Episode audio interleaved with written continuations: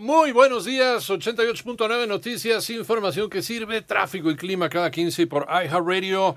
Panorama informativo transmitiendo en vivo el lunes 22 de junio del 2020. La cifra de muertes a nivel mundial por coronavirus COVID-19 llegó a 468.331. Además, la cifra global de casos de COVID-19 registrados ya es de 8.952.428, con una tasa de recuperación del 91%, que son un total de 4.842.312 pacientes. Además, la Organización Mundial de la Salud reportó un incremento récord de los casos de coronavirus a nivel global con un aumento de 183.020 en un periodo, solo en un periodo de 24 horas. La cifra de defunciones en el país ya es superior a 21.000. Mónica Barrera. Ya son 180.545 casos confirmados de coronavirus en el país, más de 56.000 casos sospechosos y 21.825 defunciones. Del 22 al 28 de junio, el semáforo epidemiológico revela que son 17 entidades federativas en color rojo y 15 en color naranja, es decir, en color rojo debe continuar el confinamiento para evitar contagios y solo continuar con actividades esenciales. De las últimas 24 horas de casos confirmados, que representan 5.343, recordando que al igual como lo vimos en las defunciones, estos 5.343 casos no ocurrieron en las últimas 24 horas, ocurrieron prácticamente en las últimas dos semanas, dos semanas y media. Así lo dijo José Luis Salomía, director general de epidemiología. Que tuvimos 1.040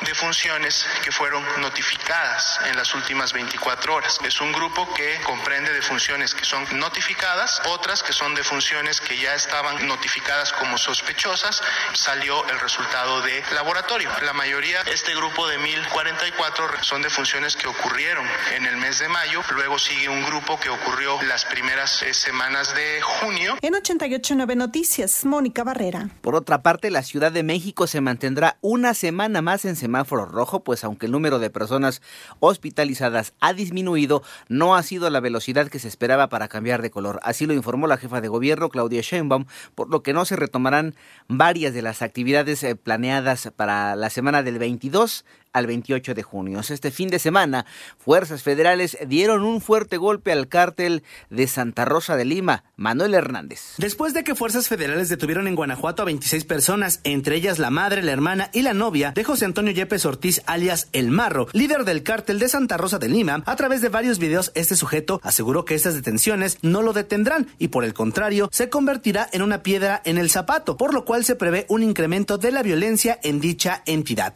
Ya son mamadas, como quiera, entre cabrones, no pasa nada, pero esas son pinches mamadas entre las mujeres. Los hijos de su puta madre las tienen grabándoles audios y, y madreándolas a los putos, pero no hay pedo.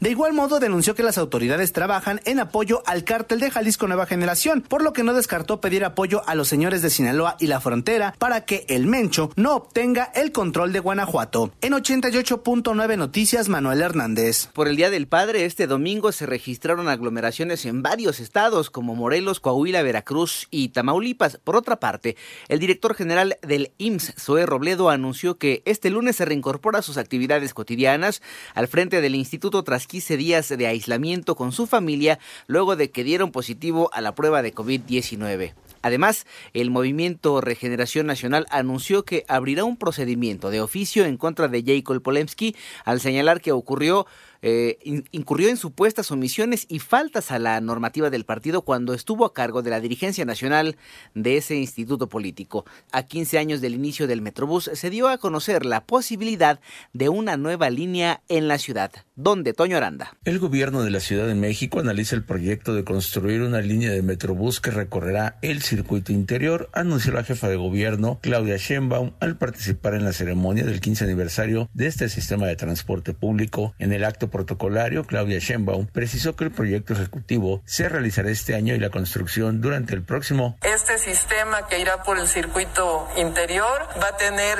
más de 50 interconexiones con otros sistemas de Metrobús, con el metro y con el trolebús. Este es un proyecto muy importante. Este año el proyecto ejecutivo y el próximo año lo llevaremos a cabo. Claudia Sheinbaum agregó que otro de los proyectos para Metrobús es convertir en un corredor cero emisiones la línea 3 que recorre de Etiopía a Tenayuca. Queremos que se convierta en una línea de cero emisiones de autobuses eléctricos. Tenemos ya la incorporación de los primeros 10 autobuses eléctricos. Llegará el primer autobús en agosto de este año. Para 88.9 Noticias, Antonio Aranda. Nos vamos con información internacional. Luego de tres meses de haber suspendido sus actos de campaña debido a la emergencia por coronavirus, el presidente estadounidense Donald Trump ayer un mitin en Tulsa, Oklahoma, en el que dijo que ordenó realizar menos pruebas de COVID-19 para no tener más casos positivos.